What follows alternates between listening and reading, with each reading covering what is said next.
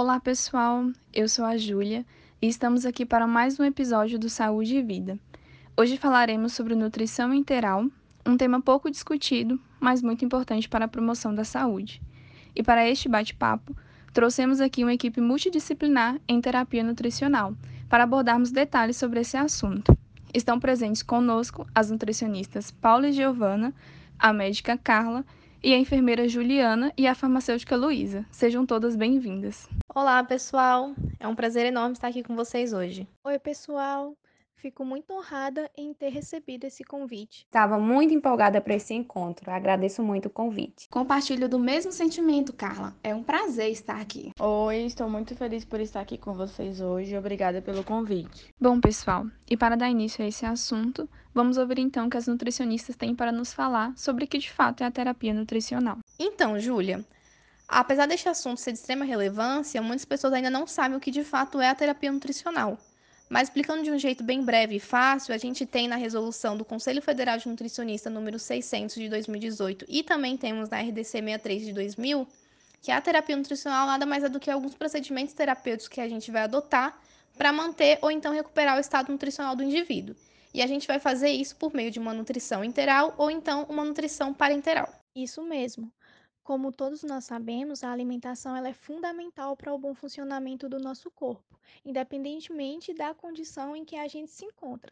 Então, quando falamos da nutrição interal, nos referimos a dar um suporte nutricional ao indivíduo que não consegue se alimentar pela via oral ou que não está conseguindo atingir de forma satisfatória todas, as necessidades nutricionais por essa via.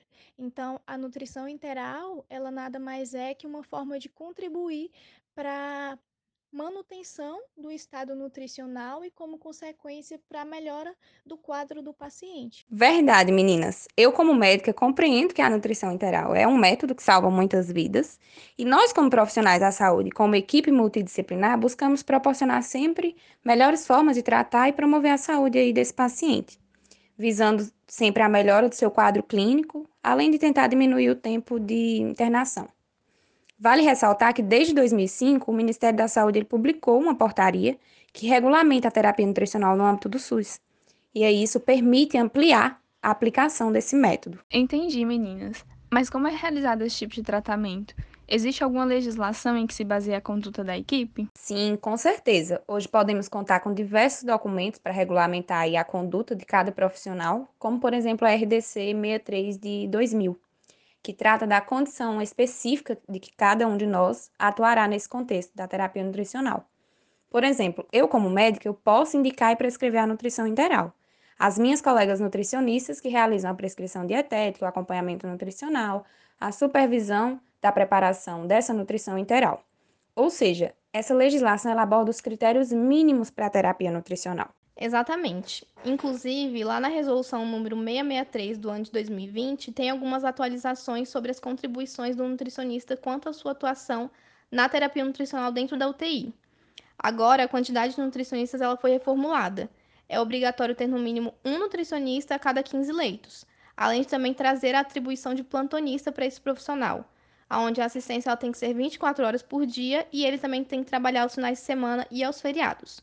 Essas mudanças elas foram realizadas porque foi evidenciado que esse profissional ele colabora de forma exclusiva para a equipe multiprofissional dentro da UTI. Ele ajuda a garantir a segurança e também a assistência constante do paciente. E tudo isso vai acabar colaborando de forma efetiva para melhorar o desfecho clínico, para reduzir os gastos e também diminuir o tempo de internação e as chances de readmissões. Você tocou em um ponto muito importante, Paula. A equipe multiprofissional ela é composta por um grupo de profissionais, né? E ter um olhar mais amplo sobre várias áreas é essencial para melhorar o tratamento do paciente. A Luísa, por exemplo, que é farmacêutica, também é uma profissional que trabalha ativamente na terapêutica dos pacientes. Com certeza, Júlia. A equipe multidisciplinar é obrigatória e essencial para o desenvolvimento da nutrição integral. Então, assim como meus colegas, eu como farmacêutica tenho atribuições importantes na recuperação do estado de saúde do paciente, pois irei contribuir desde a seleção inicial até o controle final de qualidade da nutrição enteral e também da parenteral, sendo essas atribuições baseadas na RDC 63 de 2000. E assim, é da minha responsabilidade avaliar a formulação prescrita, atestar a qualidade e segurança antes da administração ao paciente, além de determinar quanto tempo essa dieta será válida. Isso mesmo. Todos os profissionais são essenciais no tratamento e cada um vai atuar de uma forma diferente. Então, o nutricionista, ele tem as suas competências dentro de uma equipe multidisciplinar, sendo que essas competências, elas são regulamentadas pela resolução número 222 de 99 do CFN.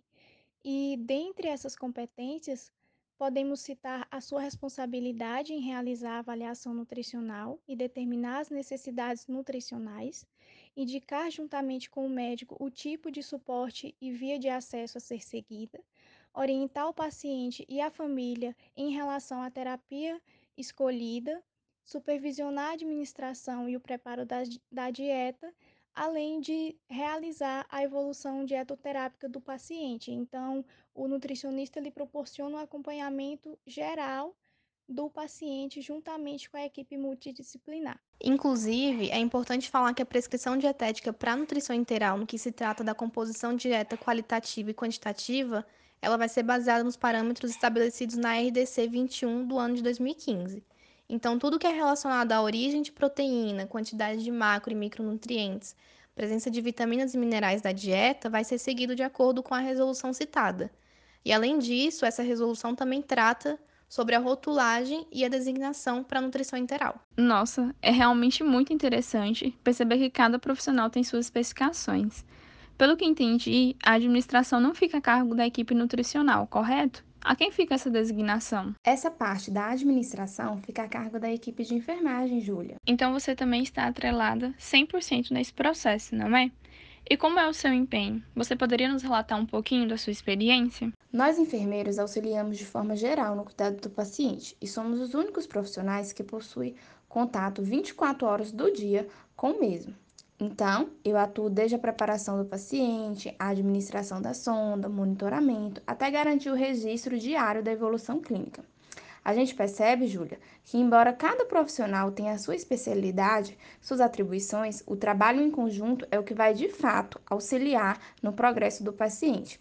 Daí, né, a importância de não só darmos continuidade ao trabalho do outro, mas conhecermos o caso e discutirmos diariamente em conjunto. É sempre bom reforçar isso.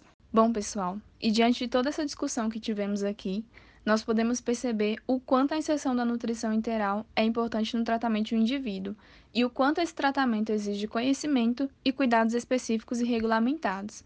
Além disso, é fundamental a presença de uma equipe especializada em terapia nutricional. Então, meninas, agradeço a presença de todas vocês foi um prazer recebê-las em nosso programa e tenho certeza que essa foi uma discussão muito enriquecedora. É isso, pessoal. Até então, nosso próximo episódio do Saúde e Vida.